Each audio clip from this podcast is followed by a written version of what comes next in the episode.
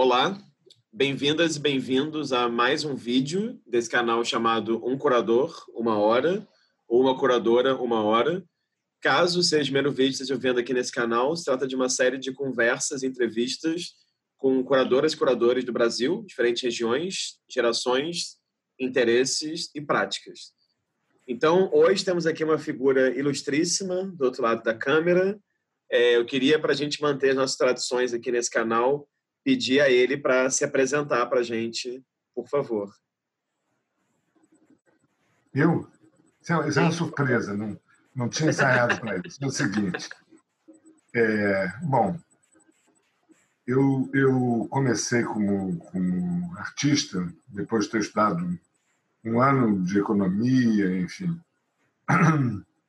ter passado por experiências políticas nos anos 70 difíceis, e, e tudo isso, eu resolvi trabalhar com arte. Eu sempre gostei de arte, é, desde pequeno meu pai gostava também, eu tinha muitos livros de arte, é, via muitas imagens que, enfim, foram é, fundamentais para a formação do meu olhar.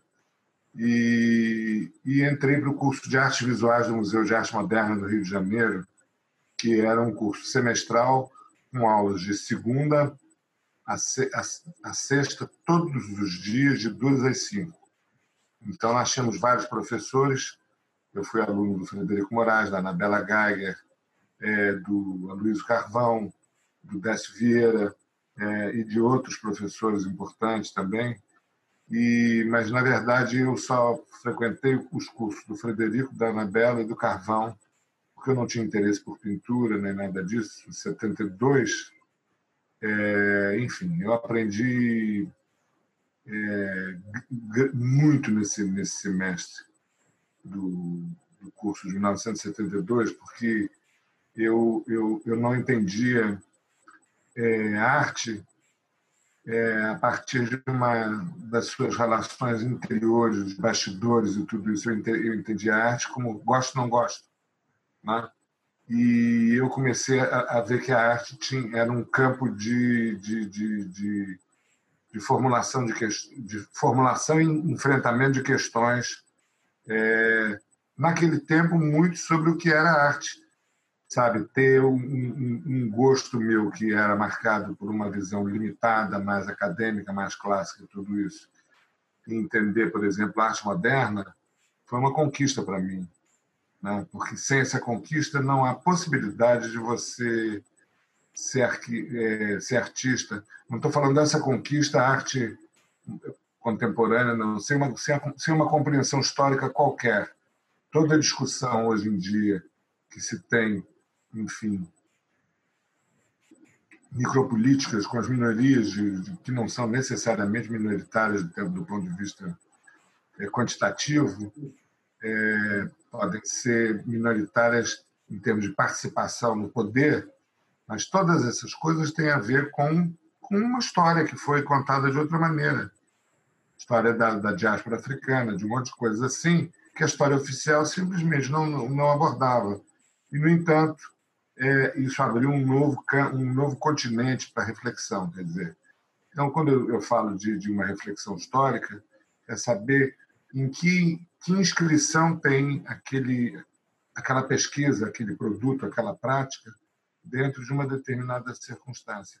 E essa uhum. circunstância ela é narrada, ela, ela é narrada a partir de pontos de vista teórico-metodológicos muito específicos, as, as chamadas é, historiografias. Então, eu acho, quando eu falo de história, eu não estou me restringindo à história europeia, nada disso. Mas eu, eu aprendi questões que para mim eram muito atraentes, como por exemplo, eu tomei conhecimento da existência de uma coisa chamada arte conceitual, com ela da videoarte, com ela de um monte de coisa. Eu, eu conheci, convivi com artistas quando eu fui estudar com a Anabela. Eu, eu era colega da Letícia Parente, colega da Sônia Andrade. O Paulo Reckenhoff às vezes frequentava as aulas da Anabela. É, enfim, a Letícia, não sei se é parente, não sei se eu me lembro de ter citado, mas enfim, era uma dinâmica incrível e, e isso acabou, enfim, encaminhando por um ponto de vista bem radical para para os padrões da época, porque eu só me interessava numa arte desmaterializada. Eu, eu enfim, adorava Kozuchi, adorava o grupo Art and Language, adorava esse pessoal todo e, e fui muito para essa para essa para essa área aí. Então eu comecei é, eu comecei já comecei direto. Uhum. Foi, a, foi a partir de 72. Em 73 eu participei do quinto salão de verão. Eu e Paulo ganhamos, que ele participou também, uma referência especial de júri nesse salão, quando o Ives Machado ganhou um cerimônia em três tempos, aquele, aquelas peças de carne é, instaladas sobre uma mesa branca. Então eu comecei daí. Né? Uhum, uhum, entendi. Fernando, obrigado, antes de qualquer coisa, pelo seu tempo, disponibilidade, interesse. É, queria, então, já que você fez essa. Quer dizer, claro, você não falou o seu nome, eu pedi para você falar o seu nome, eu já te chamei de Fernando. Então, enfim, temos aqui o Fernando Coquerali com a gente hoje. É, então, olha só, você falou agora dessa sua experiência no MAN, estudando lá. Eu queria, na verdade, antes de, de claro, voltar um pouquinho para essa sua relação com, com o MAN, e para algo anterior a isso, assim. Então, eu queria saber, assim, o que, que te levou a, se você sabe dizer também a respeito, né? Como que você começou a ter esse interesse mais precisamente pela imagem, assim, ou pelas artes visuais, ou pela imagem de maneira ampla, enfim, tinha algo na, na sua família que te levou para ir? Tinha algo em alguma exposição que você viu que te levou para ir? Como é que foi esse processo pré-MAN? Bom, a minha vida inteira, meu pai, como, como meu pai era, era, professor de História e Geografia, e ele, ele tinha interesse por, por arte egípcia, assíria, babilônica, iraniana. É, ele gostava de arte antiga, gostava de renascença, e chegava assim às bordas, ultrapassando do, do impressionismo ele não chegava a cubismo nem nada disso. Também não rejeitava, não me lembro disso. Então, eu fui criado com, no meio de muitos livros, muitos desses livros estão aqui me cercando, são livros que eram do meu pai. Alguns que eu nunca compraria sobre Sumer, arte sumeriana, não sei o quê. Mas isso me deu muita informação, porque eu era pequeno e ficava. É, era um grande prazer para mim, muito mais do que brincar de carrinho, não sei o quê, era ficar vendo é, reproduções de obras de arte, depois eu tentava copiar, entendeu? E isso foi fez parte da minha vida toda. Quando eu, eu, eu estudei economia no FRJ e abandonei no ano seguinte, o que aconteceu foi que eu disse assim, eu quando sair daqui, eu, eu vou, quando eu sair dessa situação, eu vou, vou, vou, querer fazer arte. Encontrei um amigo meu de, de ginásio, que era o segundo grau daquele tempo, no, na lanchonete à noite, ele disse que o MAN tinha um curso. Isso foi em junho, mais ou menos.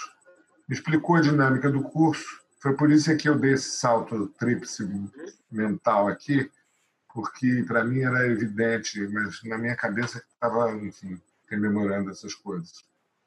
Enfim, então de lá eu fui para o MAN, e no MAN, do MAN eu fui é, para estudar como aluno da, na, da Anabela na casa dela por uns três anos.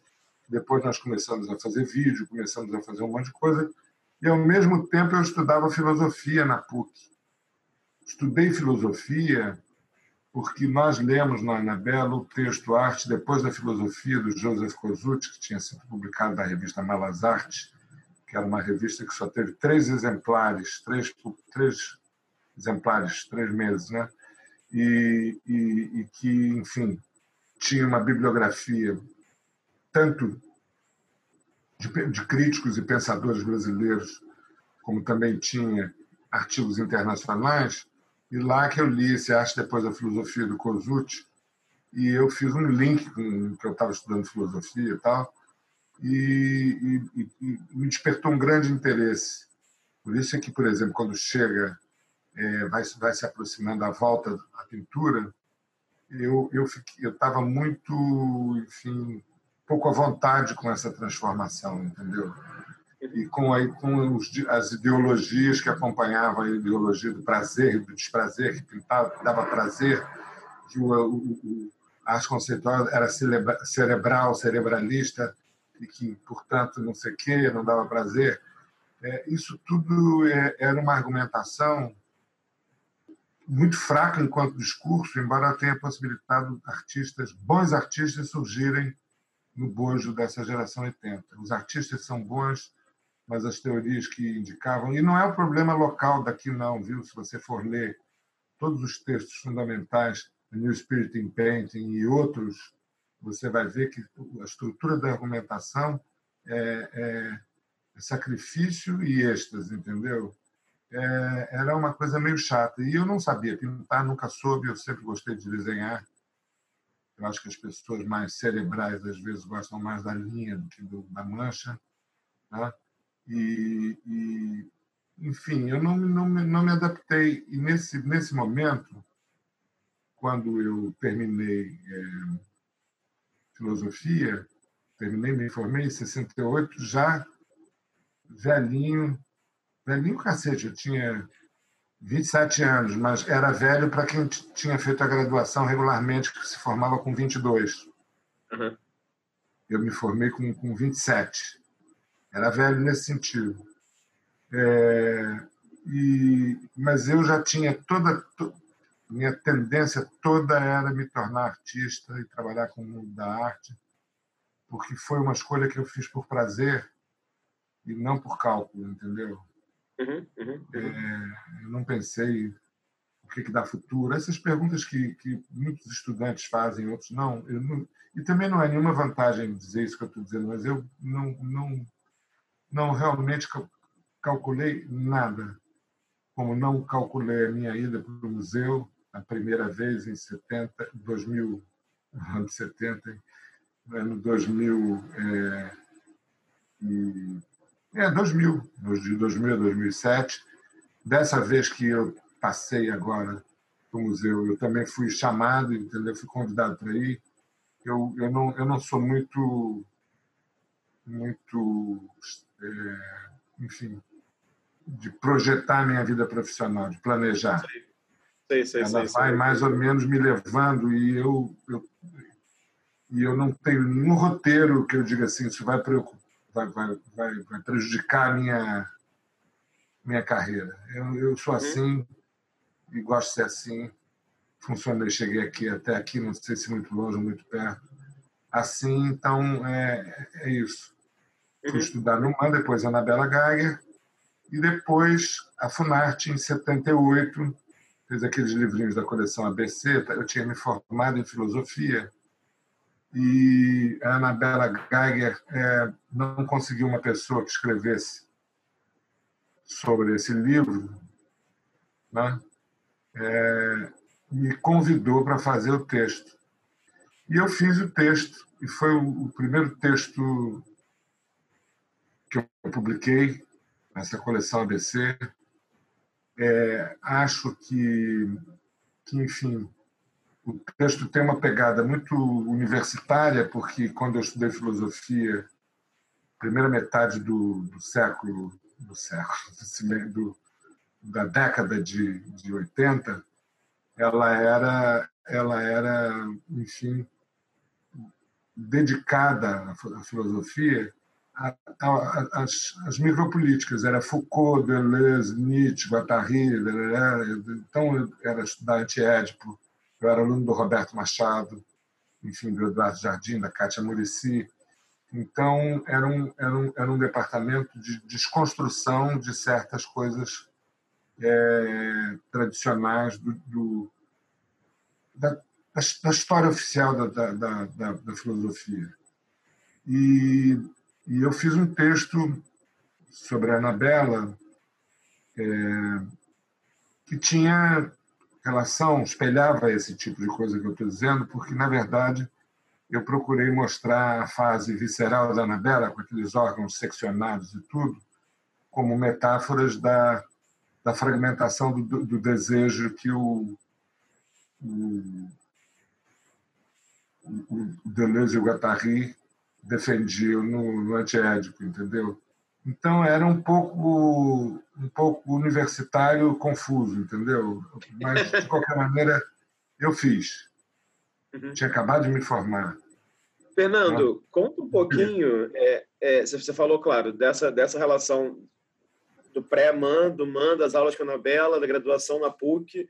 Mas queria que você contasse um pouquinho do seu, da sua prática como artista visual, que você deu ali entre 73 e 80. O que te interessava como artista? Você já falou, claro, dessa produção mais conceitual, menos dada por vezes a visualidade, como você falou agora, né? mais próxima, por exemplo, do traço e menos da mancha.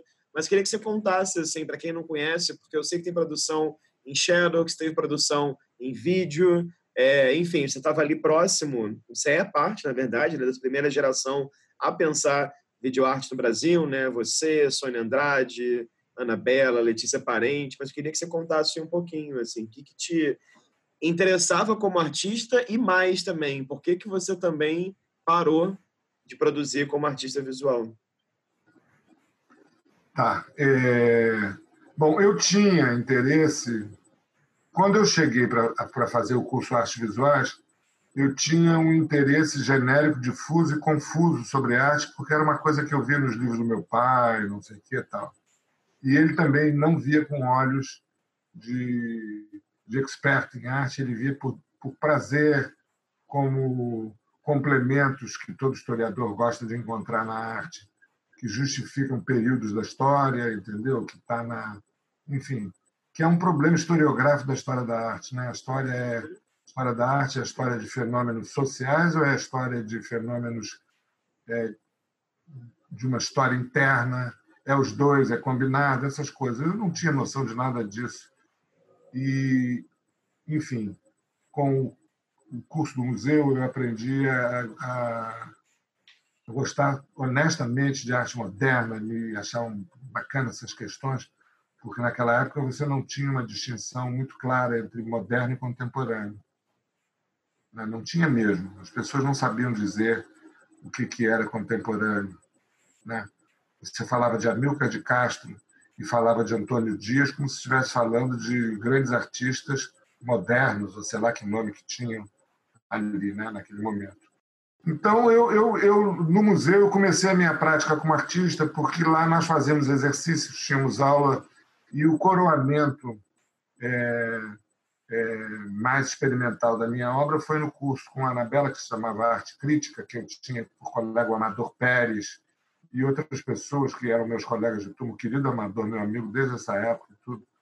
É, na verdade, quer dizer, é, a Anabela me impressionou muito porque ela tinha uma coisa que ela mantém até hoje, uma abertura e uma disponibilidade para aceitar é, as, as, as grandes inflexões ou médias inflexões, pequenas inflexões da produção artística, sempre com, com numa onda de, de passar energia boa, entendeu? E nunca não há, nunca vi na Bela dizer se você pode desistir de ser artista porque você não tem a ver com isso. Ela sempre extrai é, o melhor, enfim. E com ela eu, eu, eu, eu comecei a fazer um trabalho mais experimental, mas e logo em seguida, quer dizer, terminado o semestre, veio, o semestre terminava em dezembro, veio o quinto salão de verão, foi em fevereiro de 70, 73, eu acho, é, do qual fiz parte, me inscrevi, me inscrevi em, um trabalho que era era anunciado no, no, Jornal do Brasil, a Anabela conseguiu, sem que ele soubesse, que o Valmir Aela é, recomendasse um leilão de obras originais de todos os chavões do mercado, Vazarelli, é, Picasso. No, quando eu digo chavões, não é que sejam ruins, todos os ripares, mas uma confusão de buffet que fazia sucesso, e dando o endereço do leilão. Só que era um terreno baldio e tinha só as assinaturas desses artistas. E eu, eu botei um texto dizendo que eles tinham ido por causa dos nomes, e os nomes estavam lá. Chamava Proposta de um Leilão. Então, esse trabalho ganhou um, um, uma referência especial de júri do, do quinto salão de verão, né? E a partir daí eu comecei, enfim, a frequentar o ateliê da Anabela, conhecendo essas pessoas todas, a gente andava em bando, é, depois ensaiamos, sei lá, para a Night ou para alguns lugares, enfim, essa, essa vida de, enfim, de, de jovem que vive numa cidade sem pandemia na expectativa de ficar livre de uma ditadura. Né? Então, é... enfim, era, era uma época assim. Então, meu primeiro trabalho, embora eu tenha feito trabalhos com, com desenhos mais de traços livres e tudo, o meu trabalho já começou sob é, a, os auspícios do conceitualismo no sentido de questão. Então, portanto, eu tinha, não que eu tenha feito, mas land art, body art, tudo isso era a família concept expandida e que me interessava demais. Né? Então, é, meu trabalho não tem nada o que eu vou dizer. Eu trabalhava com, com dicionário, não tem nada a ver com Kozuti. Era um, era um uso totalmente diferente. Era um, era um uso Wittgensteiniano do, da, do, do trabalho do, do porque era só verbo dicionário. Eu, eu fazia jogos que os verbetes tinham uma sequência que não era alfabética, não era coisa nenhuma, mas o, o, o manuseador tinha a oportunidade de, de, de descobrir qual era o, o, nexo lógico dali. Quando descobria, acendia a, faísca da cumplicidade, aí você via as pessoas folheando, etc. Eram, eram, eram jogos. Então eu trabalhei e fiz algumas coisas gráficas, mas não expressivas. É, com traço expressivo nem nada disso. Então, nesse quadro chegaram as, as possibilidades de, de, de mostrar é, vídeos, porque o, o, o Walter Zanini do, do, do MAC de São Paulo, ele tinha informalmente na Anabela uma espécie de representante no Rio de Janeiro, não era nem mais no caso do MAN, porque o MAN agora a Anabela não estava mais dando aula no MAN, os cursos de artes visuais, que era o curso que eu fiz, é, terminaram e tudo isso. O MAN ainda era o lugar onde as pessoas iam ver exposições, onde tinha área experimental, onde tinha, enfim, porque não tinha nada mais além disso. E era um nada que não era um tapa-buraco. O MAN tinha uma, uma, uma presença nacional e internacional, entendeu? Uma consideração internacional, seja pela Cinemateca, por tudo e que fazia com que houvesse confiança no humano. Então, era, era, era o que tinha, mas o que tinha era, era muito bom. A aula experimental teve coisas incríveis. Silvio Meirelles com Blind Hotland, enfim. É um monte de coisas que não. Enfim, a Fernandinha botou muito bem, lembrou na, na, na pesquisa que ela fez sobre, sobre esse, esse aspecto do museu. Então, é, na verdade, eu, eu trabalhava um, um, trabalho que eu não mostrei nunca esse ano, mas e como eles estão feitos, foram feitos por mim, eu acho que eu posso mostrar. Não vou virar artista no sentido de que enfim, vou inventar a pólvora, mas eu fiz. É, não vou não vou ficar eu mesmo censurando o que eu fiz, até porque quando eu vejo o que eu fiz, eu digo, pô, cara, legal isso que você fez.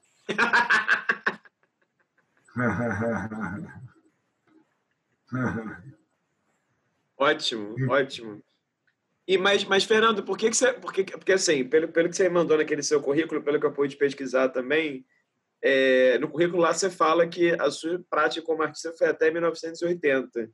Então, assim, eu não consigo não te perguntar isso. Por que, que você parou de fazer? Você acha que a coisa da curadoria e da escrita sobre trabalhos de outros artistas foi tomando mais assim espaço? Era, não, você sabe o que, que era, Rafael? Boa pergunta essa. É, naquela época, houve um, um forte debate gerado em torno de uma censura que suposta, não sei, não posso provar, é, sofrida pela Lígia Pape por padre Roberto Pontual, é, foi deflagrada no Rio de Janeiro e já havia uma deflagração havia declarações, deflagrações semelhantes em outros lugares do mundo, é que não era ético você ser artista e crítico ao mesmo tempo. Por que não era ético? Porque, na verdade, você, se você era crítico, você detinha um saber, pelo menos, não estou dizendo que fosse um saber de fato efetivo, comprovado, mas detinha, possuía um, um, uma autoridade é, institucional tá? que o punha em vantagens, sendo crítico e sendo artista. Então, houve várias escaramuças com os críticos aqui no Rio de Janeiro, entendeu? E, e não era ético é, você tocar flauta e chupar cana ao mesmo tempo. Né? E então você vê que a minha geração, Lauro Cavalcante era da minha geração, Paulo Herrenhoff, Humberto Costa Barros, eu, numa certa medida, todos nós paramos, entendeu? É, a, no meu caso, ainda por mais uma, porque como tinha o grande debate sobre a volta à pintura, né? É, nosso trabalho, eu, por exemplo, não tinha nenhuma afinidade com o tipo de pintura. Como artista, eu não tinha nenhuma afinidade com aquele tipo de pintura que vinha como renovação.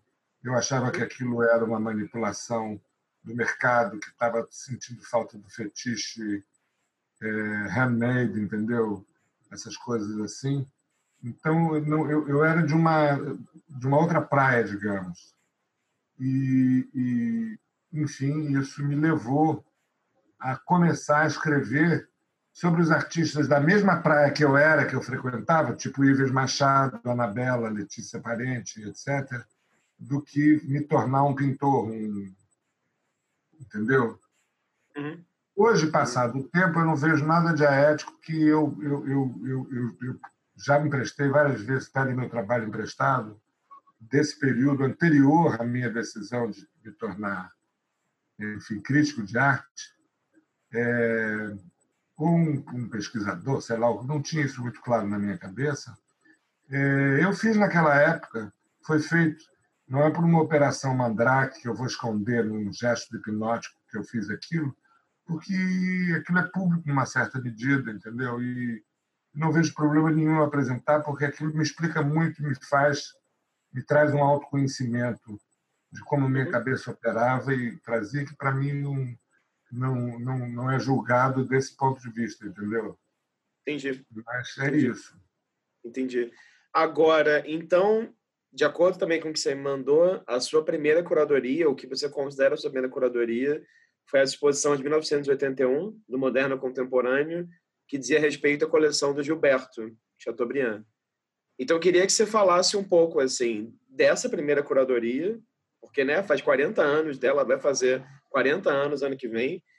E queria que você comentasse uma coisa que você já falou um pouquinho aí, mas eu acho que está um pouco na sua prática como um todo, né? Porque justamente esse título aponta para isso, do moderno ao contemporâneo, ou seja, a sua geração, muito diferente da minha, né, convivia com esses nomes, né, vivos, como, sei lá, vou dar um exemplo assim óbvio, como Palatinic, por exemplo, que representavam justamente essa ponte, né, muitas vezes invisível, muitas vezes fictícia, entre o moderno e o contemporâneo. Então, quando eu olho o seu currículo de exposições, é assustador, porque é muita coisa. A gente, obviamente, não vai ter como falar de né, nem de um, décimo das exposições que você fez aqui, mas, enfim, é muita coisa. Mas tem exposições, por exemplo, não só com a Anabela, como se falou aí, mas também, claro, Atos Vulcão, o Weissman, neoconcretismo, enfim. Mas eu queria começar falando desse lado curador, assim, perguntando isso: como é que foi fazer essa primeira exposição e como é que você foi nutrindo esse interesse na sua vida é, por essa ponte né, entre o moderno e o contemporâneo? É... Olha, a minha experiência de 1981, é... eu, eu, eu já tinha mais ou menos desistido já de ser artista, porque eu já tinha publicado um, no, num catálogo da Saramém um texto sobre a exposição das pautas de caderno do, do Ives Machado. O primeiro texto que escreveram sobre esse trabalho foi, foi meu. Eu, na verdade, tinha interesse, agora, agora, já de cotidiano, muito mais interesse pelas produções do Ives, da Sônia, da Anabela, essas produções mais experimentais. Uhum. Mas eu não tinha clareza é, do porquê é, eles eram diferentes, o que, que era moderno, o que, que era contemporâneo. Eu acho que essa falta de clareza é uma, é uma falta de clareza da, dessa geração, porque eu já, já li outros artigos, o Danto, por exemplo, depois após o fim da arte, ele diz que nem ele nem Belting sabiam a diferença entre moderno e contemporâneo antes da década de 80, entendeu? Então, isso é um. É claro que você tem coisas que vão é, enunciando é, muitas das práticas autorais curatoriais de hoje em dia vêm de experiências dos anos 60, como, por exemplo, Harold Zeman, quando as atitudes se tornam forma, que é, na verdade, é uma curadoria. Ele nem gostava dessa autodenominação, ele dizia que ele era organizador de exposições, mas tem um espírito de residência muito grande, porque eles ficaram alguns dias, é, enfim, não sei quantos, confinados àquele espaço, convivendo, um emprestando serrote, martelo para o outro, não sei o quê. E, na verdade, o que, que eles estão ali fazendo? Eles estão fazendo micropolítica das artes, sim, mas eles já estão testando é, experiências de convívio interpessoal, é, entre, entre artista e instituição, entre artista e artista, que hoje são um foco importantíssimo da produção artística contemporânea, quer dizer, não é tanto o artista não é tanto aquele que produz necessariamente só objetos, embora produza. Todo artista tem um desenho, todo artista tem uma fotografia, um vídeo, e dá para você fazer, poxa, que acabar uma exposição que nós fizemos no Maio e Fernanda da Massa X, tem coisa beça, entendeu? Tem coisa beça documentada e tem coisa beça é, filmada, registrada. Tá? Abstracionismo geométrico informal. Estamos em via de refazer o, o, o, texto. Eu e a Anabela vamos arranjar um editor, nós vamos rever, reescrever a introdução. O livro só não vai ser mexido nas suas, nas suas é, entrevistas, nos textos de época. A maioria do pessoal é falecido, a gente vai ter que correr atrás de, de, de enfim, de autorizações e tudo isso. Vai dar um trabalho de pesquisa, portanto. Né? Então, abstracionismo geométrico informal. Antes disso, tinha tido o livro Anabela Geiger, 1978, é, pelo pela, pela, o projeto ABC da Funarte, e foi indo nessa coisa e culmina com a curadoria do Hélio Sica é, pelo Itaú Cultural e por mais outros lugares, inclusive por Portugal, no Berardo, é, no, no, Museu de Arte Moderna de, de Frankfurt, enfim, Belém, Brasília, Rio de Janeiro, e depois o Valdemar Cordeiro. Esse tipo de coisa é, me posiciona realmente diferente é, do que é o curatorialmente correto hoje em dia. Quer dizer, todo curador tem que ter uma pesquisa, né? uma pesquisa, enfim, em que ele vai trazer luz sobre determinadas tendências, determinados equívocos, determinadas é, discriminações históricas e, mais do que isso, é, a convivência é, no processo de produção desses projetos, dessas pesquisas, ela é parte de uma experiência de convivibilidade que é, é tarefa do jovem curador contemporâneo, etc. Eu acho isso do cacete.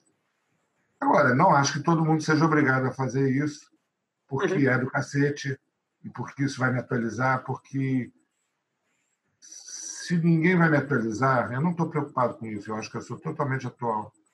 Eu não estou numa, numa, numa tendência que é a tendência que todo mundo se distingue e se confronta, que são essas, essas experiências com coletivos e micropolíticas e tudo isso.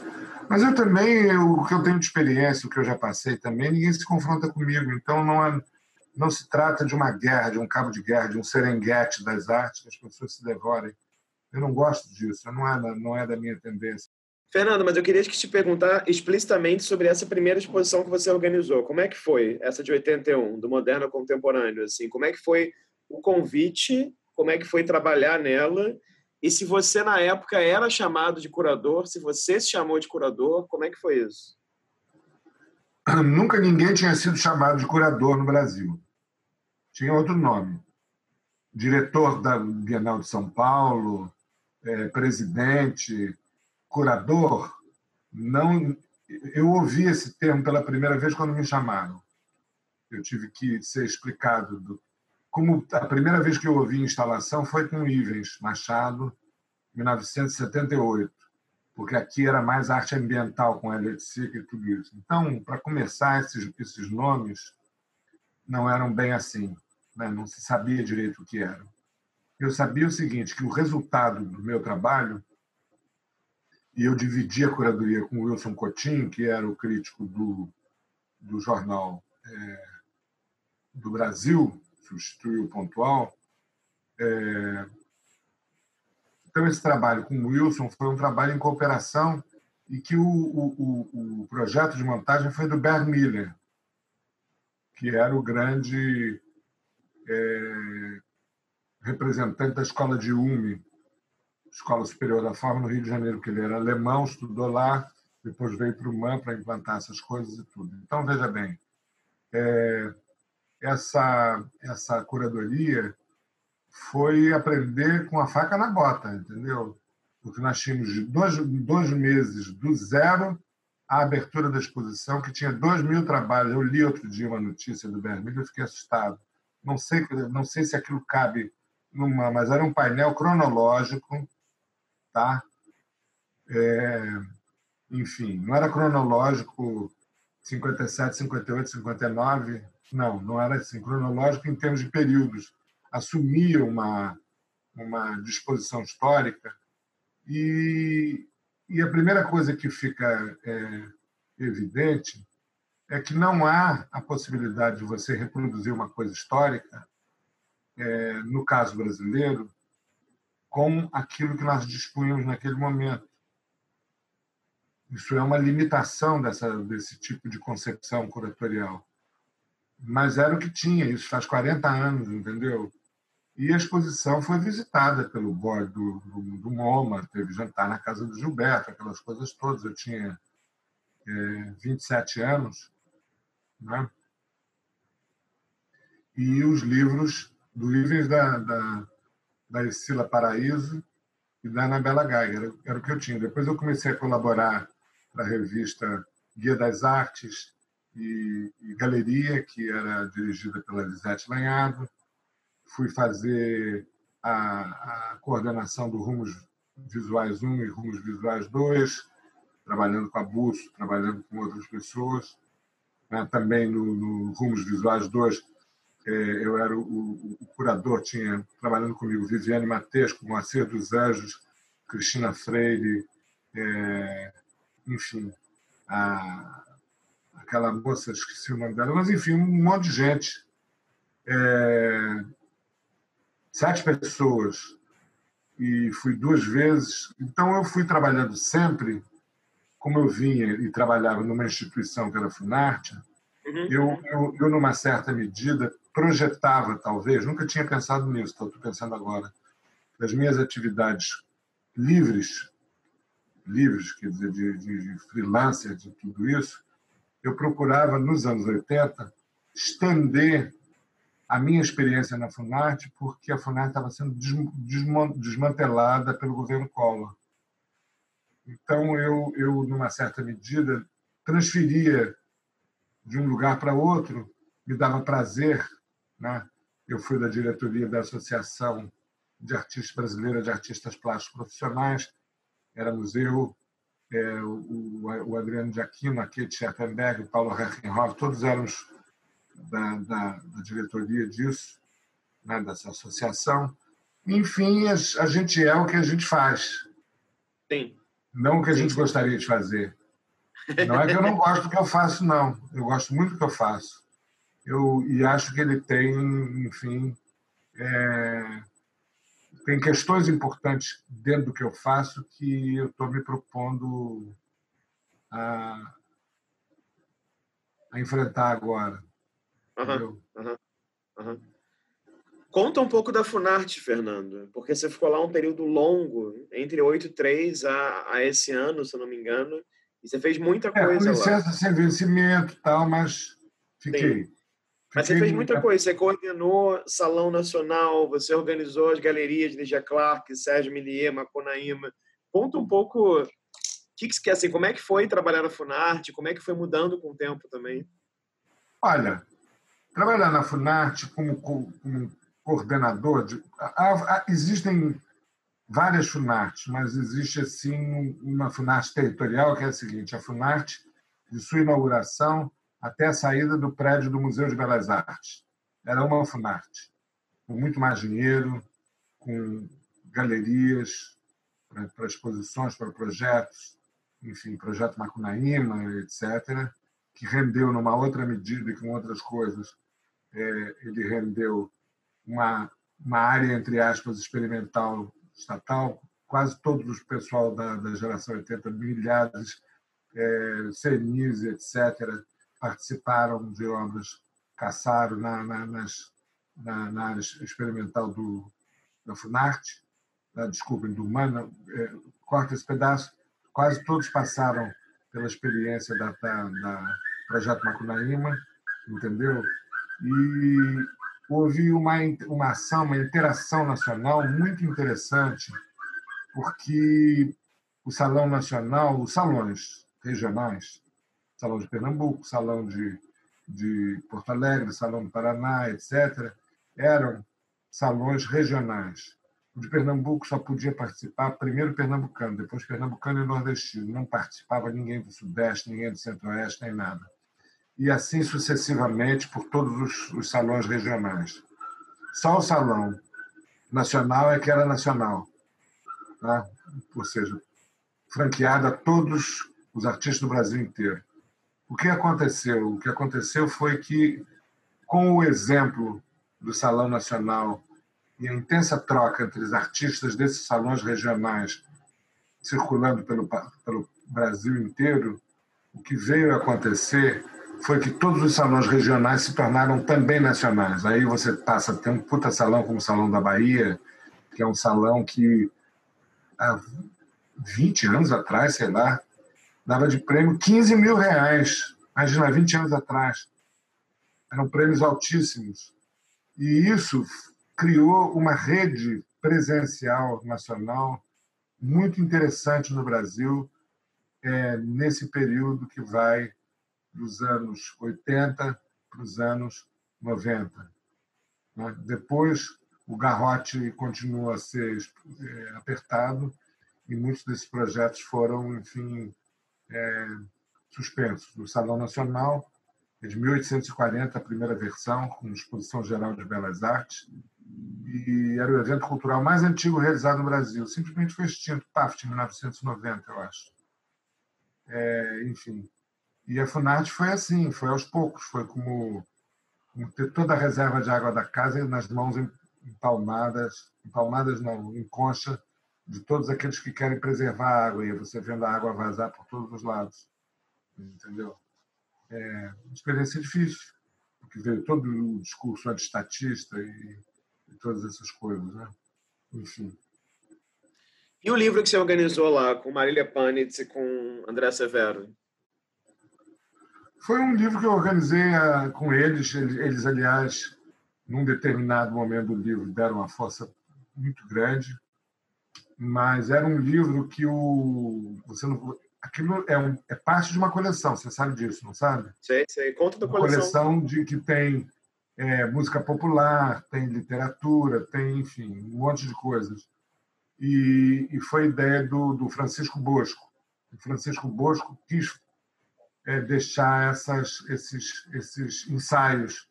Ele considerava que a produção de ensaios, ensaística no campo da arte, era muito fraca no Brasil e que, enfim, no plano da arte, não das artes visuais só, das artes, mas das artes visuais mais ainda. Então, ele formou, botou coordenadores, é, esses coordenadores para convidar gente, enfim, do Brasil para trabalhar eram consultores, em princípio, mas eu, eu, eu, eu, eu tenho por costume transformar consultor em colega, é, enfim, colega no mesmo status que eu, de pesquisador e tudo isso, porque a gente está fazendo junto. E eles foram sensacionais. E o livro acabou ganhando um prêmio é, de melhor edição pela ABCA há dois anos atrás, um ano e meio, dois anos atrás. Foi isso. Uhum. Tá? E... São 19 ensaios, se eu não, não estou enganado, entendeu? Uhum. Queria fazer uma pergunta, nem tinha planejado perguntar isso não, mas você falou uma coisa agora, eu fiquei pensando. Você falou sobre o Salão Nacional e sobre esses diversos salões regionais que existiam e alguns existem ainda. E você falou também sobre essa essa troca, né, presencial, né, entre as pessoas que viajavam, enviavam portfólio, etc. Queria te perguntar o que que você acha do presente. E estou te perguntando isso porque você recentemente entrou no Instagram, né? É, em que muitas dessas trocas que vocês tinham nos anos 90, por exemplo, e anteriores presencialmente, muitas vezes hoje em dia estão unicamente na virtualidade, né? Então, o que, que você acha disso, assim, dessa possibilidade de você ter uma conta numa plataforma como o Instagram e, de repente, você ver um portfólio, entende? De um artista por postagens, por imagens, enfim. O que, que você acha disso, Fernando? Eu acho que depende do trabalho que vai ser postado. Tem muito trabalho que um PDF resolve, por exemplo. Então não tem problema nenhum fazer isso que você disse.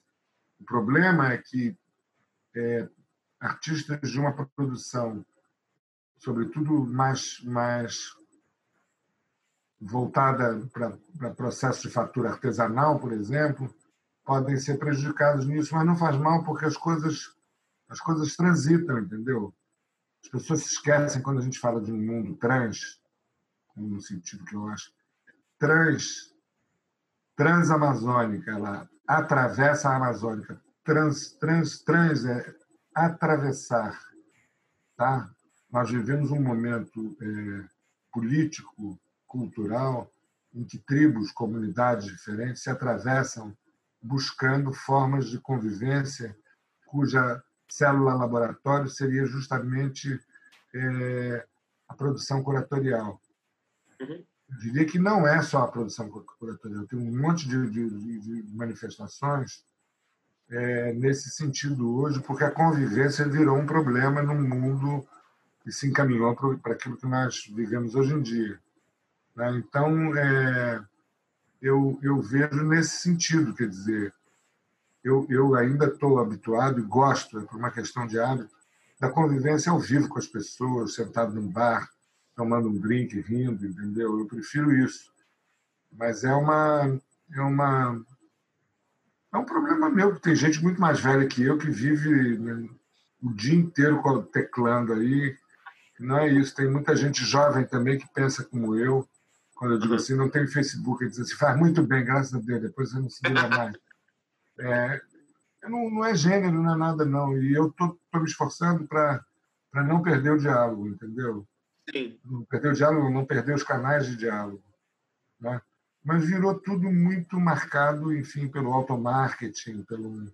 É, é, então, enfim, não posso dizer isso em geral, mas é, isso está aí e eu não sou nada contra aquilo que aparece como novidade, por mais que quando apareça tragam algumas coisas que são meio selvagens assim, para um ponto de vista da época. A Torre Eiffel era um bagulho quando foi feita né, para a exposição do início do século, e depois as pessoas gostaram tanto que deixaram, ela já é um símbolo de Paris, entendeu? Então, na verdade, eu não posso tomar posição do presente, não sou arrogante nesse sentido, para definir que tal coisa é assim, assim será para sempre ou não. Cada um na sua onda, desde que a sua onda seja alguma coisa que ainda esteja viva e abra caminhos. O problema é que é o que está vivo e o que está morto. O que está morto uhum. deve ser pesquisado, referendado, etc., criticado, tá? Mas o que está vivo é aquilo que ainda está em prática e é praticado por gente, inclusive jovem, porque esse é o critério fundamental, eu acho. Uhum, uhum, uhum. Agora, falando sobre isso do, do Instagram, das coisas da pesquisa, né? Porque também o Instagram pode virar um instrumento de pesquisa, né? De artista, de acompanhamento, enfim. É, já que a gente já falou um pouco sobre essa sua experiência com exposições que têm um cunho mais histórico, né? Você falou aí da Leoitzica, você falou, enfim, do Moderna Contemporânea, deu vários exemplos. Queria que você contasse um pouco da sua experiência no Rumos, porque eu sei que o Rumos, já entrevistei vários curadores aqui e todo mundo conta o quão importante foi o Rumos no sentido de conhecer vários Brasis e se viajar e se alargar uma rede de contatos também, né? É, na verdade, eu fui. Eu, eu, eu, trabalhei na curadoria do Rumos 1 e Rumos 2. A primeira, com a, com a Daniela Busso e, e, e a Angélica de Moraes, nós compartilhamos em pé de igualdade. No segundo, no segundo Rumos, me puseram como curador geral e com sete assistentes que trabalharam fazendo pesquisas pelo país, ou residentes na região onde eles moravam, ou é, com a disponibilidade de viajar para ver e tudo isso. Então, é, trabalharam pessoas como Moacir, Jailton, é, Cristina Freire, a, enfim, várias pessoas que daqui a pouco eu, eu me lembro, Jailton Moreira já falei. Mas, enfim, esse mapeamento nada mais é do que uma coisa que era discutida na época e que não se consolidou, que era o seguinte: ah, o Estado abandonou essa função de coordenar projetos de mapeamento da produção brasileira, como a Funarte vinha fazendo e tudo isso, mas deixe estar que logo, logo a iniciativa privada vai rendê-los para fazer isso. O Rumos pareceu que vinha cumprir com esse papel, que vinha mapear uma coisa que o, o governo, os governos é, federais tinham vindo abandonando nos últimos duas, nas duas últimas gestões e tudo isso. E o que aconteceu foi que o Rumos é, se subdividiu em rumos dança, rumos teatro, rumos isso, isso e aquilo. O dinheiro foi diminuindo, era a época do governo Fernando Henrique e tal. Foi, e, e, e o que aconteceu foi o seguinte: a gente desempenhou durante esse período uma sobrevida de shape funartiano, entendeu? Uhum. Que era do mapeamento e, enfim, da organização desse tipo de informação. Mas isso foi importante porque os artistas eles se conhecem muito. E é lógico que, que nas mídias sociais hoje em dia não precisa de, de presencial para os artistas se conhecerem se conhecem ainda mais do que se conheciam quando, enfim, não havia esse tipo de mídia. Mas, mas eu, eu tenho a impressão que essa rede de, de contatos, virtuais ou não, ou presenciais dos últimos, que caracterizou, é uma das características da, da, da relação artista-sistema de arte no Brasil nessas duas últimas décadas, é que ela se tornou uma coisa de nível é, nacional. Os artistas nacionais se conhecem muito mais. Antigamente tinha que vir para o Rio de Janeiro ou para São Paulo, né?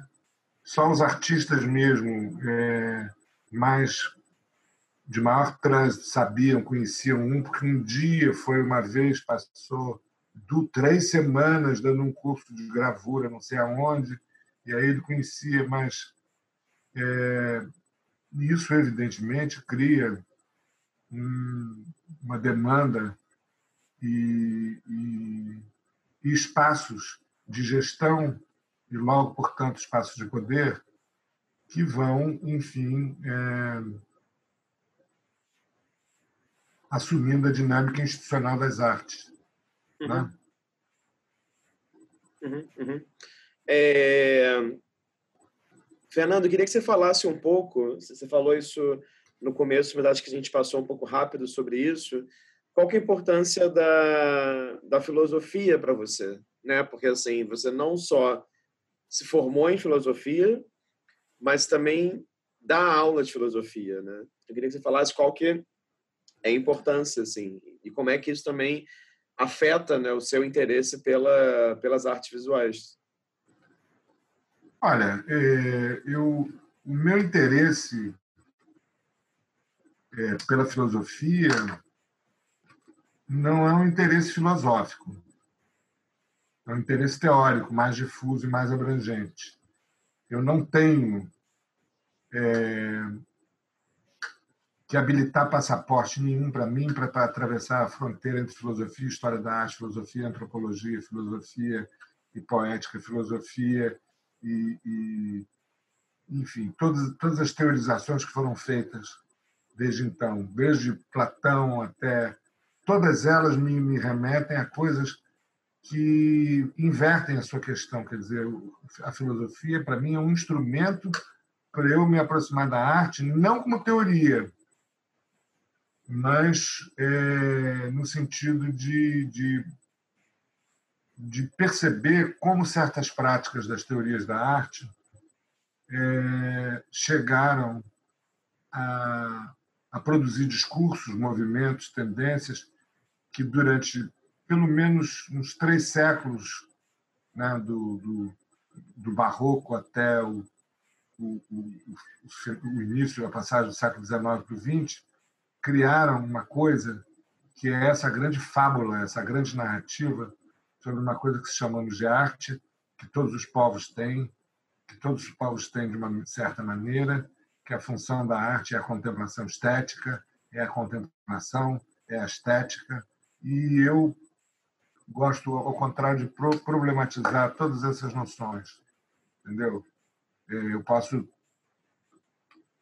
enfim, a imagem que eu trouxe hoje aqui é uma imagem que me interessa justamente porque ela está num cruzamento que é com um pé numa coisa com um pé em outra coisa totalmente diferente. Entendeu? A ideia de uma, de uma arte que tem um DNA eterno, uma essência platônica, ou sei lá o quê, é uma ideia que, que eu acho incrível fabularmente, mas ela, ela, ela, ela é, para mim, é mais objeto de, de, desconstrução do que de outra coisa. Uhum, uhum.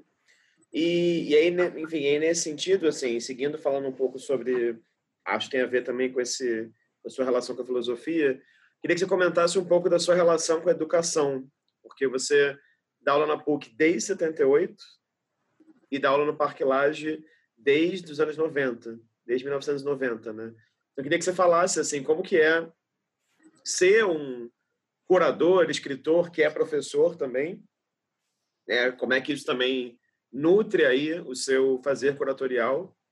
E queria que você falasse um pouquinho das diferenças, né? Porque claro que a PUC e o Parque Laje são instituições com muitas diferenças, né? É. Bom, é, na verdade, a atividade como professor começou em 78 na PUC. Eu me formei em 77 para 78. Em 78, o professor de, de estética é, teve que sair, o Vilmar, e ele me botou, eu não tinha, tinha só tinha acabado de terminar a graduação e fui dar aula de estética.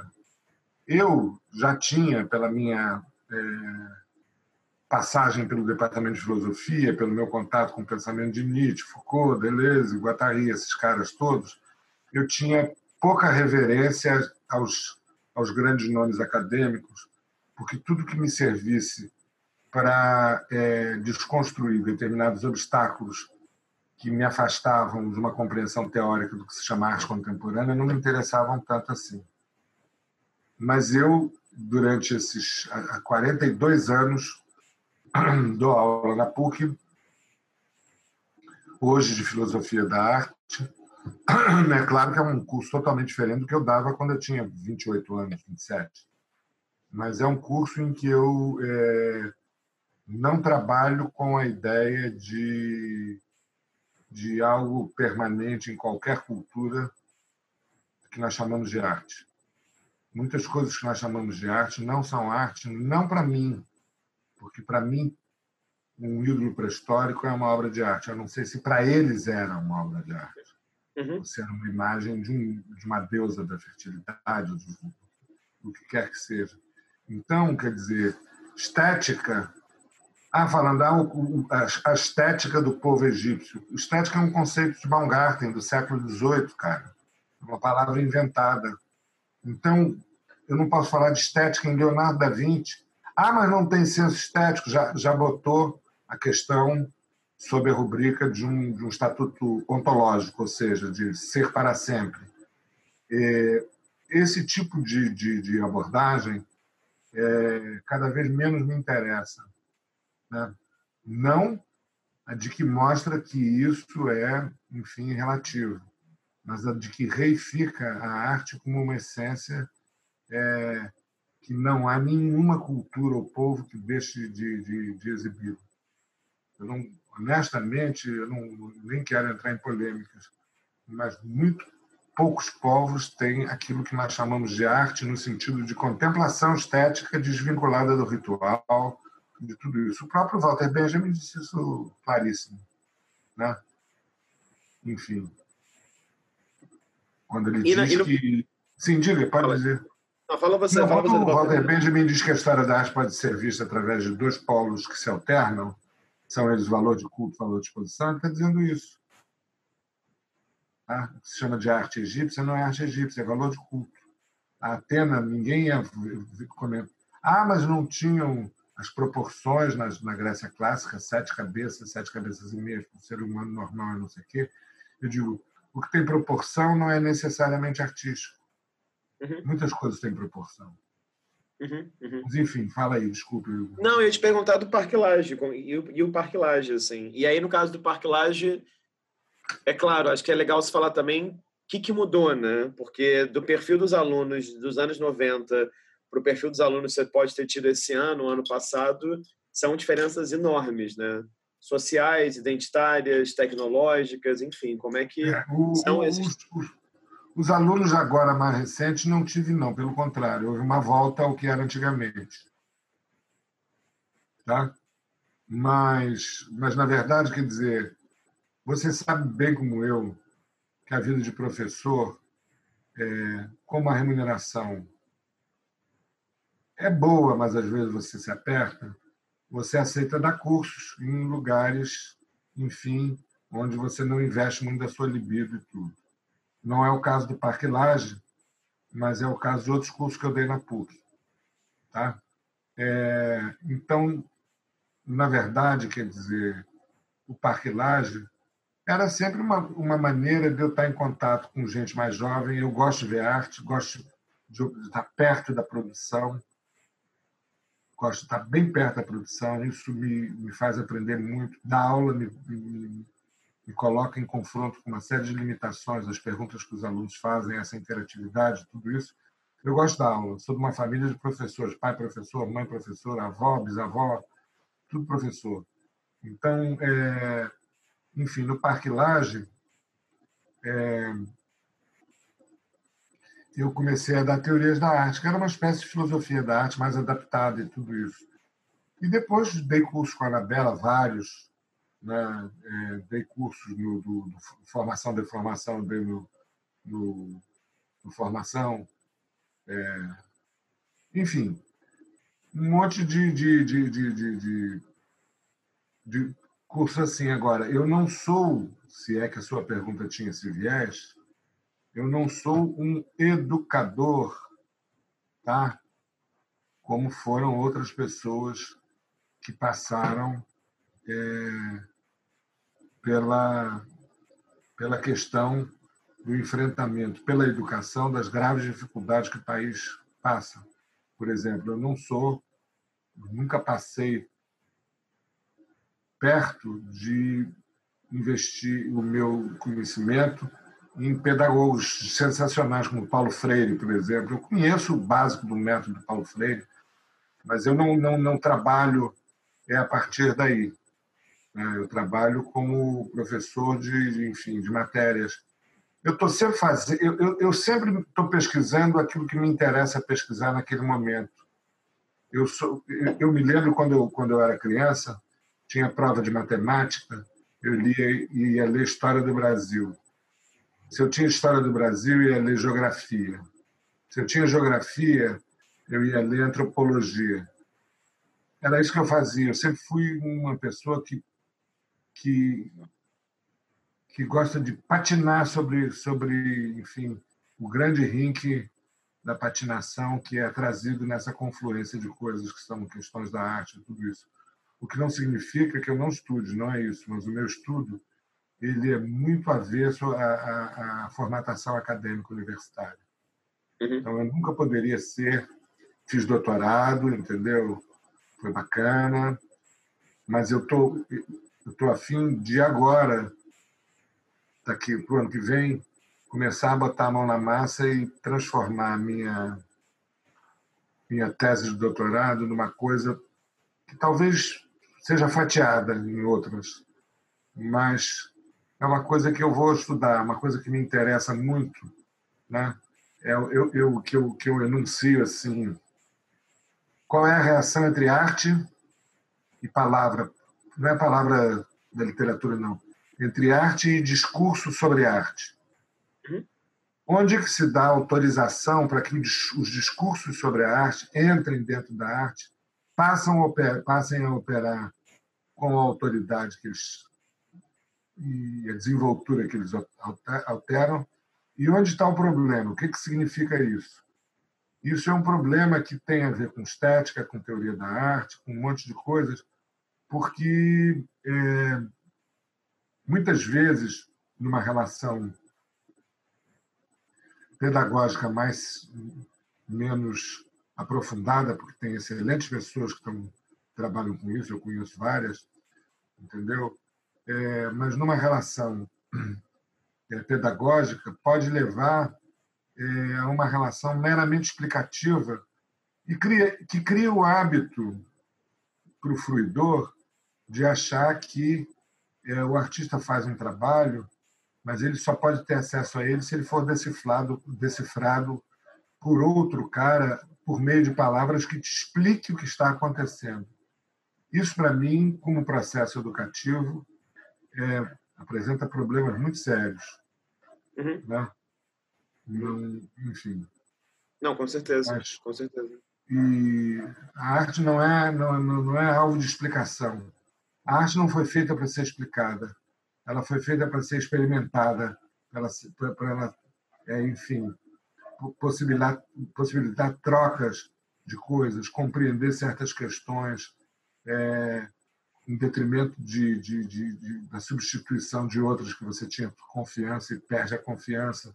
É um jogo muito, é um, é um jogo de linguagem no sentido é, Wittgensteiniano da palavra, entendeu? Uhum. É, então é um pouco por aí. Sabe? Agora, já que a gente tá, já falou do tá falando do parque, você falou um pouco, enfim, da relação com a educação do Parque Laje, eu queria te fazer uma pergunta sobre a senhora Anabela Geiger, né? Porque vocês vão fazer, vai fazer, se eu não me engano, você fez o primeiro curso com ela ali entre 7.2 e 7.3, agora, nesses próximos anos, vão fazer 50 anos da, do encontro de vocês, né? Então, eu queria que você falasse um pouco sobre essa amizade, essa relação também de co-criação, de dar aula junto, de escrever o famoso livro da abstração geométrica informal, a vanguarda brasileira dos anos 50 junto. E como é que também foi essa mistura, né, de começar como aluno dela e depois se tornando amigo, né? É, a amizade, é, a amizade é, é, é, é, uma coisa que não tem definição. Não há razões para que você diga que você se tornou amigo de X, Y Z. Não há razões. Mas existem fatos que vão pontuando, marcando.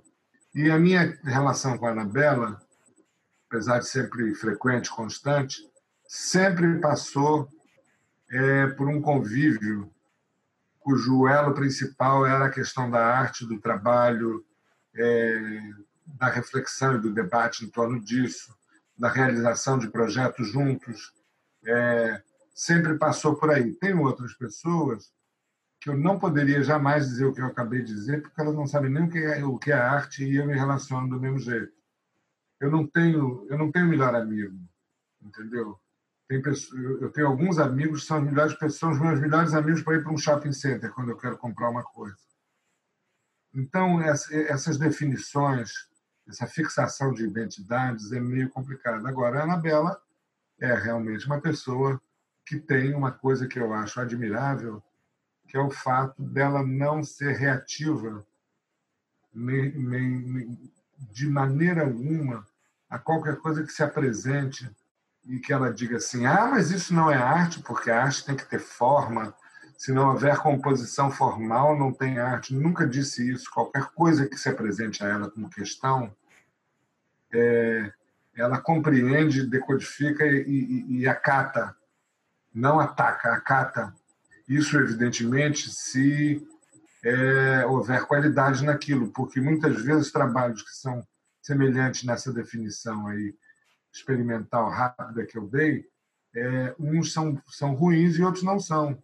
Ela tem essa capacidade, essa, essa, essa, agudeza e, e, e, e, a capacidade de traduzir é, para o aluno coisas que são sempre, é, enfim, é, elevadas, que deem força, que deem, enfim, que não, não vai dizer, sai daí, você vai, vai, vai, vai fazer qualquer coisa menos arte, porque você não tem talento. Nada, eu nunca vi ela dizer isso. Em aula. Fora da aula é outra coisa.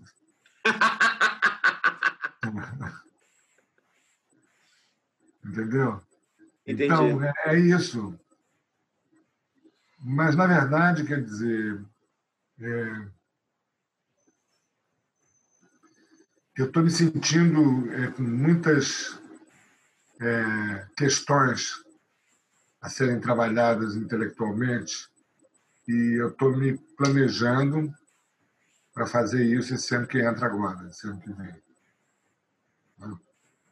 A partir, né? vamos ver o que, que uhum. parece. Uhum. E fala um pouquinho então, Fernando, sobre o seu processo de escrita. Porque é claro que a escrita tem um lugar muito importante para você, né? Enfim, se você puder falar sobre o livro da abstração geométrica, eu acho que é legal também, assim, como é que nasceu a ideia de fazer esse livro, como é que foi o processo, enfim. Bom, a, a escrita é, é, é, é, a frente mais difícil de trabalho que eu tenho, que eu arranjei para mim. Eu tenho grande dificuldade de escrever eu, às vezes, fico dois, três dias para fazer um parágrafo. Jura? E aí, aí, aí, aí ele desanda. E desanda não é no sentido de perder a mão, não. Aí ele se decola. E em um dia eu escrevo três, pará três páginas, entendeu? Mas é, é uma relação muito difícil, muito desagradável. Eu não, eu, eu não gosto de, de, de ler, primeiramente, o que eu escrevo. Tem pessoas que que eu peço para ler, para me darem opinião.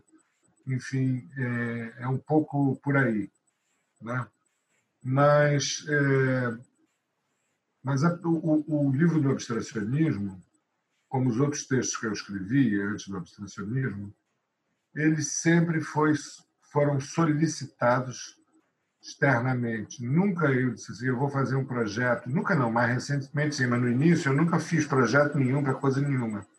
Eu esperava e as pessoas me chamavam. Também a, a, o número de, de.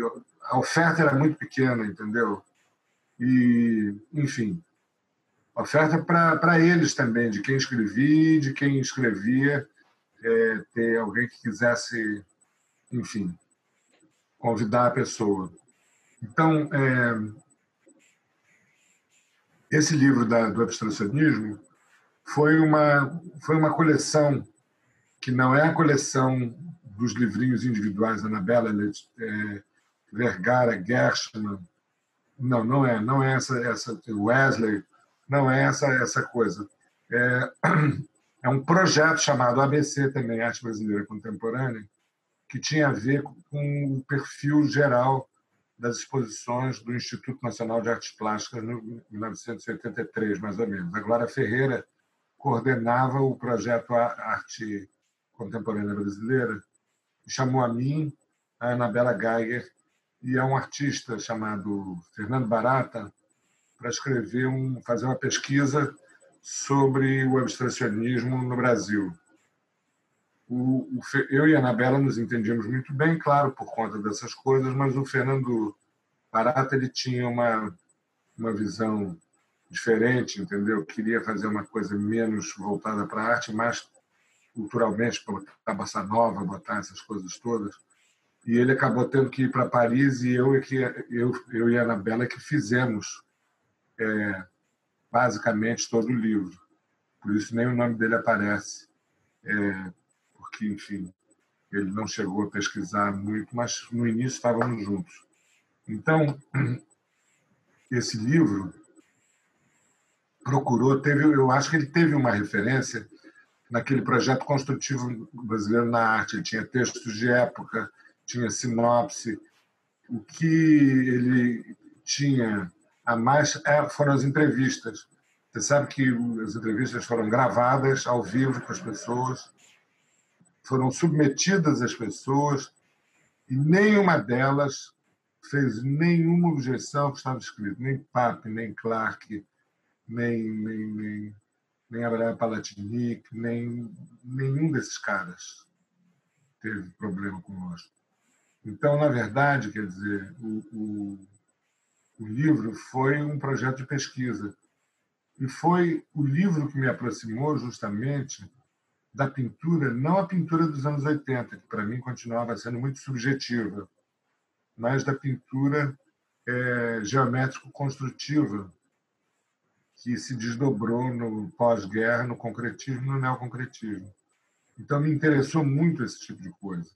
A Anabela, como artista que militou na tendência informal, tinha suas preferências e, enfim, é natural, isso não me incomoda de jeito nenhum.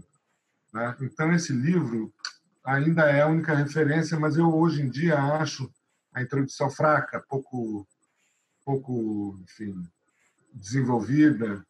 É, precisa de haver um artigo, o mesmo sobre, quer dizer, o informalismo que está ali, as, o projeto gráfico, as fotos, são uma espécie de depoimento de, do que era possível, mas eu acho que está na época da gente atualizar o, a publicação, fazer um livro mesmo, com cara de livro e tal, é, com é, o que nós tratamos ali, botando talvez novos textos de época autorizados, não sei exatamente, fazendo novas entrevistas, se for o caso. Poxa, pela idade deles, a maioria já já passou, já passou, passou fez a passagem, uhum. né? É, enfim. Sim, atualizar o livro de alguma maneira, né? É, poderia Exatamente. ser, ser uma. Fernando, eu, uh, caminhando aqui já para um fim, eu queria, não sei, pegar algum exemplo de exposição sua, e acho que eu vou pegar, se você não se incomodar, a do Hélio Oiticica no Itaú, que eu sei que é uma exposição grande e que viajou para muitos lugares, só para te perguntar como é que é o seu processo de criação como curador também, né? Então, assim, uma vez que uma instituição como o Itaú te convida para fazer uma exposição daquele porte do Hélio, quais são os passos, né? Como é que você vai fazendo esse, esse passo a passo da, da exposição? Olha, primeiro, quer dizer, vistas aquelas coisas que são é, de calendário, né? prazos, o tempo proposto e o tempo necessário, que também propuserem duas semanas para fazer, não sei o que, você não faz, é lógico. É, vistas essas coisas são, são prévias, né? É, eu que já tinha interesse pelo Hélio e tudo isso, e estava com o Cezinha, Oiticica, primeiramente como consultor meu, mas depois, por como ele trabalhou junto comigo, trabalhamos juntos e tudo isso, é, nós nos tornamos curadores juntos, né? e foi muito bom. Né? É, perceber mais ou menos, isso já tinha meu interesse, perceber mais ou menos qual era a relação entre arte e palavra do pensamento do Hélio porque ele pode pensar o pensamento do Hélio está nas obras e está nos textos. Uhum. O pensamento dele é uma trança, é uma trança, enfim, metade texto, metade obra, né? e que ele vai cruzando é, muito bem né, nesse nível de coisa.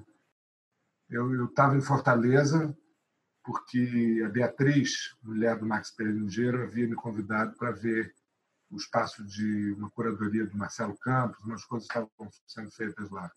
E eu cheguei na linha vermelha e estava o anúncio, enfim, do incêndio do projeto Heliotica.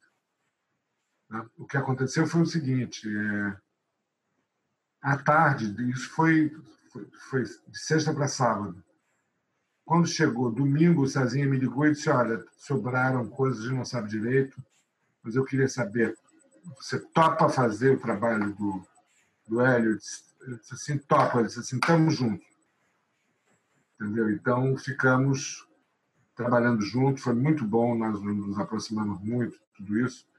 e, e eu comecei a perceber algumas coisas do ponto de vista curatorial.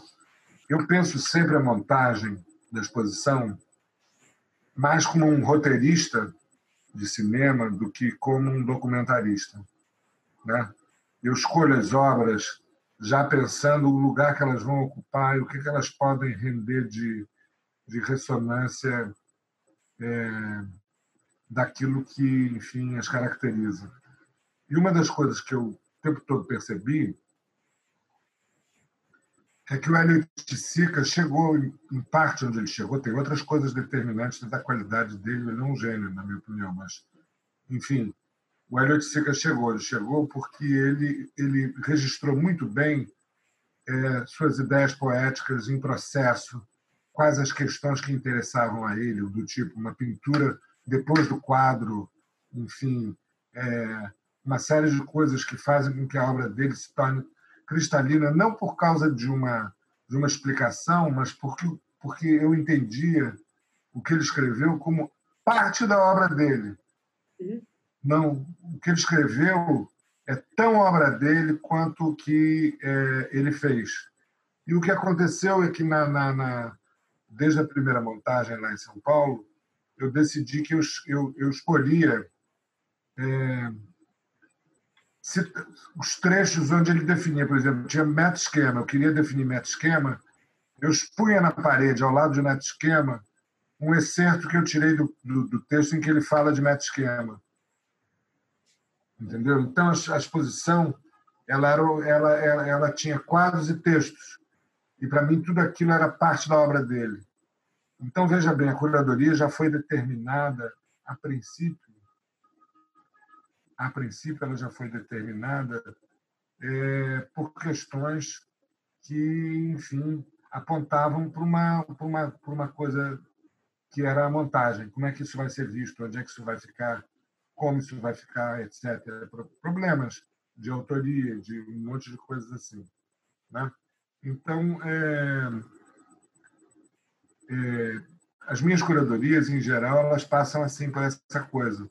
Né? Eu penso num, numa questão, dou importância fundamental àquilo que os artistas escreveram. Todo texto meu eu procuro começar da, do lugar onde o artista está falando. Falando aonde? Não é lugar de fala nesse sentido, para enfim, que eu sei que o lugar de fala não se transfere por decreto, mas se o cara fala sobre o trabalho dele, fala sobre o significado poético daquilo, entendeu? Eu posso citá-lo entre aspas e a partir dali tecer é, outras considerações a respeito da rede discursiva, discursivo visual que todo trabalho forma. Uhum, uhum. Toda a curadoria vai ter que se medir com uma rede discursivo é, visual, por mais que o visual seja ínfimo, seja só um, um asterisco, entendeu? É, ela, é, é essa, essa trama vai sendo tecida. Né? E aí é que o sentido das coisas pode, enfim, é, passar a reverberar de uma maneira muito mais rica, muito mais complexa, enfim. Então, é, não há artista, mesmo que eu não goste muito do trabalho dele, mas eu respeito o trabalho dele, tá? que, é, que não tenha essa possibilidade dentro do seu próprio trabalho. Dar alguma dica de tudo isso. Então, é, o Hélio foi uma grande, um grande prazer. Outro grande prazer que eu tive foi o, o Valdemar Cordeiro, que é um cara de outra linhagem, muito mais, é, enfim, aferrado é, a questões teóricas rigorosamente postas, com faróis de orientação da. Mas, enfim, a exposição que foi montada lá no Itaú e depois veio para o Passo Imperial, mostra que ele tinha, enfim, para além dessas questões, ele tinha uma puta sensibilidade, enfim, tinha uma série de coisas. E ele é um fundador da genealogia da, da produção artística brasileira, como é Elliot Sica, como São Luís Clark e tantos outros. Muitas vezes me interessa mais o discurso do que a obra, muitas vezes interessa mais a obra que o discurso, mas quando equilibra os dois, como é o caso da Elliot Sica, aí realmente é uma coisa é, fundamental, eu acho, para que, enfim, é, se passe é, adiante essa genealogia para que ela se, se replique, se refaça. E são esses discursos em marcha que fazem, enfim, é, uma comunidade ter uma discussão de bom nível é, sobre arte e sobre as suas práticas, curadoria, montagem, tudo isso. Uhum, uhum. E o que, te dá mais prazer, Fernando? Pensar um projeto como esse da L8 ou do Valdemar, que é um projeto com um cunho retrospectivo e que pensa um outro momento da história da arte no Brasil é, e que está focado num artista só, ou um projeto com caráter mais coletivo, com várias obras de diferentes momentos, enfim. O que te, que te dá mais prazer como curador? Depende. Depende. Eu estou, enfim, um dos últimos projetos que eu participo no MAN chama-se Campos Interpostos. É um, uma, uma exposição muito cheia, muito concentrada, cujo título a Fernanda Lopes é, sugeriu, desde que nós começamos a trabalhar juntos lá, que o título da, exposição fosse extraído de um dos trabalhos que estivesse exposto. Né? Campos Interpostos é o título de uma obra do Willis de Castro e, enfim, era uma exposição que foi nos, nos foi pedida pelo, pelo, pelo novo diretor, Fábio Schwarzwald. É sobre fachadas. E, e, na verdade, quer dizer, desde o início, eu comecei a trabalhar na parte de citações e tudo isso, enquanto a Fernanda adiantava outras coisas, de outras mostras que também a gente está fazendo juntos, a gente trabalha um pouco assim às vezes equanimemente, às vezes desequilibradamente, etc. É, enfim, eu estava preocupado é, em, em produzir um sentido e achei que o tema proposto, fazer uma amostra sobre fachadas, em contraproposição à intimidade do trabalho dos Campana, que é de design, diz assim, faça um trabalho sobre as fachadas, que é o aspecto externo da casa, onde estão esses utensílios. E a exposição de fachada está lá, mas está muito mais com a exposição de fachada.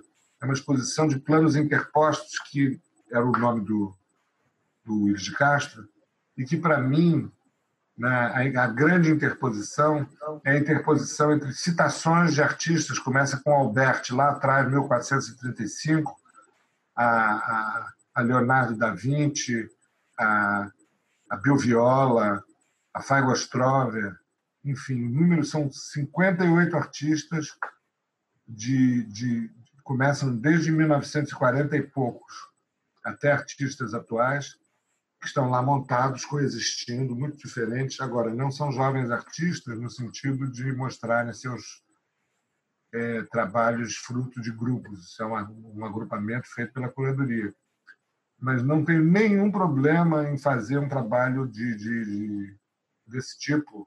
Tanto é que minhas aulas presenciais últimas no Parque lá já eram essas. Entendeu? Enfim, então. É... Depende. É um pouco isso. Depende. Fernando, é, quase que chegando no final das perguntas, já que você falou dele, né, a gente vai ter que falar sobre ele também. Queria que você falasse um pouco sobre o MAN, e as suas experiências no MAN. Né? Uma experiência entre 2000 e 2007 e uma outra experiência na qual você está nesse momento, né? entre 2016 e, e, hoje. Eu queria que você falasse assim, qual é a sua relação com o MAN e o que, que você acha e, e, e, quais as diferenças entre esses dois mães, né? Os mãe, o MAN lá do começo do século 21 e esse MAN que se apresenta para você agora em 2020. Bom, a minha experiência com o MAN é muito antiga, porque foi lá que eu estudei arte, foi lá que eu expus a única exposição individual minha, que foi a mostra, uma, uma exposição na área experimental do museu. Foi lá que eu fiz a minha primeira curadoria. Foi lá que, é, enfim, eu, eu, eu, eu, trabalhei como curador de 2000 a 2007 e depois de 2016 até agora. Então, é claro que é, uma, é, um, é, um, é um é um lugar muito importante na minha vida e tudo isso. E que eu, enfim, é, trabalhei dentro do que era possível com os recursos que se tinham disponíveis, recursos muito práticos, muito, muito rarefeitos, um processo difícil de, de, de, de, captação de recursos nos últimos anos, na década de, de 2000, enfim, mas ainda assim é, fiz coisas, pudemos fazer coisas. Eu, a primeira vez trabalhei com o Franz Manata e a segunda com a Fernanda Lopes, pudemos fazer coisas que são boas para o museu. Por exemplo, em termos de, de renovação de um acervo próprio, porque eu acho que, enfim, quando um museu não tem acervo, é, isso é uma questão, mas quando um museu tem acervo, ele não pode ignorar a existência desse acervo, porque existem, enfim, carências enormes é, para que as pessoas vejam a arte brasileira. Agora, as ênfases, cada um dá o que quiser, tudo isso. Então, vejam, é, na minha primeira gestão, durante dois anos consecutivos, ganhamos é, dos prêmios da, da, da, Petrobras e compramos. A avaliação foi feita foi, a seguinte: a curadoria chegou e disse assim, bom, o Mando Rio de Janeiro foi uma plataforma de lançamento de tendências que vão desde o neoconcretismo, a nova objetividade, opinião 65, é, enfim, salão de verão, tudo isso, e o seu acervo não, não espelha essa sua importância, alvo da área experimental e tudo. Então, é, o acervo não tem, não é muito representativo. Então, mandamos um projeto em que o acervo é, desses artistas que participaram desse período pudesse ser contemplado. Compramos algumas instalações, como o Marulho do, do Silvio Meirelles, o Ping Ping do Valtércio, o, o, Fantasma do Antônio Manuel e muitos outros, Regina Silveira com a Metamorfoses, é, enfim, tivemos compramos mais de, de, de 20 trabalhos nesse primeiro ano e no ano seguinte ganhamos de novo com obras é, do neoconcretismo. Compramos meta-esquemas, compramos, é, enfim, outras obras, como a do, dos, do, me lembrei agora, compramos uma trança do Tunga, compramos o poeta pornógrafo do, do Antônio Dias, quer dizer, obras cuja escala elas tinham, enfim, a escala de um museu, enfim, um espaço para você ver e tudo isso. Agora, realmente, é, trabalhar para todos nós lá esse período todo é, foi tirar leite das pedras, porque os recursos que fluíam para o museu para pagar suas atividades e tudo isso eram muito pouco recomendáveis. Não é por, o, o, o, o é, enfim, teve o episódio da venda do Pollock também. Sim. Veio como resposta a esse tipo de coisa e que as pessoas, enfim, já estavam com os ânimos acirradíssimos, é, enfim, tornaram a situação é, na iminência de resolver, resolver financeiramente, né, ela acabou, enfim, é, desaguando na, na situação que nós temos hoje. O museu agora, felizmente, tem dinheiro e tudo isso. Agora, eu não sei qual é, quais são as, as diretrizes. Eu espero que o museu se vá muito bem e que ele que ele se torne o museu grande que ele merece, porque sua história é realmente uma história importante para a cultura brasileira, para a cultura do Rio de Janeiro e para muito muito mais outras coisas que também são importantes na história desse, museu que já fez cinemateca, tudo isso. Então é isso. Fernando, uma última pergunta antes de trazer, de mostrar a imagem que você trouxe. É, tem uma entrevista que você deu, eu acho que foi num um seminário do Moreira Salles, se não me engano, está na internet, que você fala uma frase muito boa. Tem uns dois minutos essa fala sua, que você fala sobre espíritos sem olhos. Então você fala sobre pessoas que, de certa maneira, têm interesse nas artes visuais. Até dar esse exemplo, né? Pessoas que fazem um curso de história da arte e de repente acham que podem falar sobre arte, mas que não têm olho, né? Eu queria que você comentasse um pouquinho sobre essa importância do olhar, né, no, no fazer de um de um curador. É, eu, eu, eu acho diretamente essencial. Porque na hora de uma montagem, por exemplo, você não tem que articular é, temas. Pode ter até que, que tenha necessidade de, enfim, relacionar temas. Mas o problema é o seguinte: a partir de quê? De que questões? Muitas vezes, uma exposição, você agrupa trabalho, você é curador, você sabe disso. Uma montagem, às vezes, difícil, quando não tem nenhuma questão, pega uma coisa que tem um predomínio de uma cor, que seja uma cor que, que, que enfim, forte, que energizada, e aproxima uma obra, um monte de coisas, porque não é uma ciência, né? não é uma ciência em que você tem, a priori, um conhecimento que a academia possa ter dado a quem quer que seja, para, enfim, ver e organizar com sentido aquilo que está sendo apresentado, entendeu? É isso. Ótimo. Então, vou, vou compartilhar aqui a imagem que você trouxe. Pronto. Tá, você escolheu essa imagem maravilhosa. Queria que você falasse por que, que você escolheu essa imagem e por que, que ela é importante para você. Olha, eu, eu se fosse anteontem ou se fosse depois da manhã, talvez eu escolhesse outra. Entendeu? Eu já disse que eu não sou muito, é, enfim, club, autoclubber, entendeu? Mas é, isso é uma maravilha, né? Isso é uma maravilha. Para começar, contextualmente falando, isso não foi feito nem para decorar, nem para, nem para, enfim, tornar bonito o ambiente do chefe de gabinete do faraó. Não. Tá? Essa é uma imagem da rainha. Né? Ela, ela é, enfim, mulher de um sacerdote que instalou, instaurou o Deus único. E ela, portanto, é primeiramente um objeto de culto do que um objeto de, enfim, gozo e prazer estético. Agora, ela é tão é, impressionante. Eu, eu, quando vi ela pela primeira vez em Berlim, me deu um sentimento estranhíssimo de dizer assim, essa, essa pessoa que está aí parece estar viva, ela tem 3.300 não sei quantos anos, isso é uma coisa extraordinária. Certamente, se quem fez não tinha uma coisa é, convencionadamente aceita e chamada de arte na, no tempo que ele fez, ele é um artista.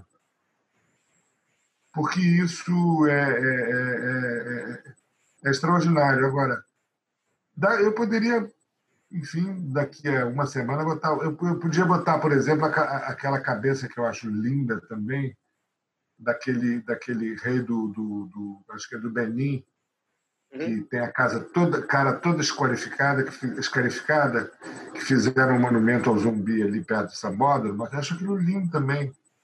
Eu não me incomodo, nem exijo, para que eu ache aquilo lindo, dizer, ah, isso é arte.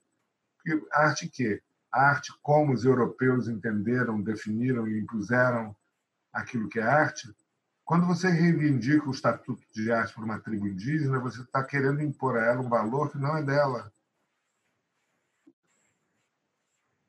Nem por isso o que ela faz deixa de ser deslumbrante. Estou falando, chamando de arte, muito claramente o seguinte: um objeto destinado à contemplação estética, só isso. Uhum. Ah, porque o autor tal diz que tem no Japão uma coisa que parece que não sei o quê. Não estou falando disso. Estou falando aqui, isso é uma coisa deslumbrante, tá? E foi produzida fora da rubrica que contextualiza o que nós hoje chamamos de arte. Uhum. Uhum. Uhum. É por isso. E é... Agora, deixa eu, fazer, deixa eu fazer uma pergunta em cima é? disso. Deixa eu te fazer uma pergunta sobre isso que você está falando. Você acha que a beleza é essencial nas artes visuais? A, olha, a beleza não é essencial, mas eu tendo a achar todas as coisas essenciais belas numa obra de arte, por exemplo. Eu, eu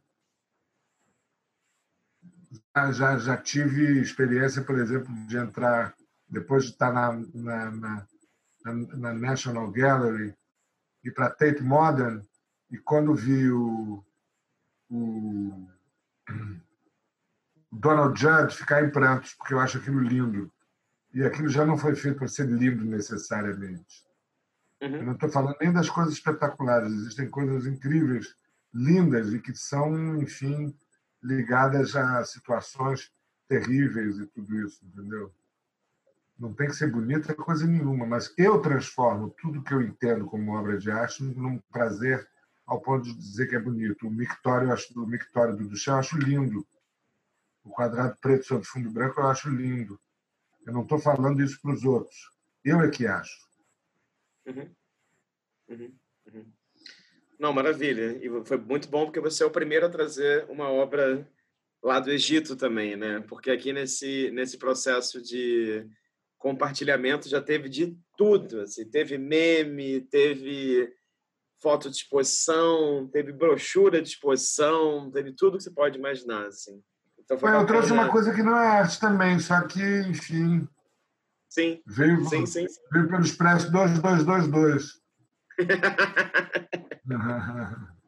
Fernando, antes de a gente terminar, eu vou te fazer a pergunta surpresa. Então, basicamente, a cada sete curadores que eu entrevisto, eu faço uma pergunta no final, depois da imagem.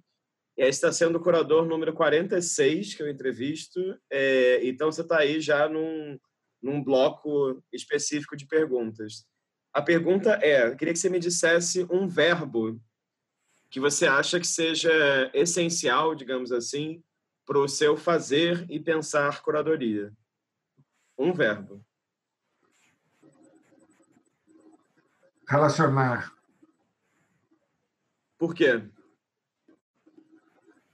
Porque eu, eu, eu acho que a atividade de relacionar coisas, né, elas são altamente combustíveis. E se você perde a chance de relacionar uma coisa porque relacionou mal, você está perdendo a chance de, de tornar as coisas mais vivas e mais atritadas com, ou não com a realidade.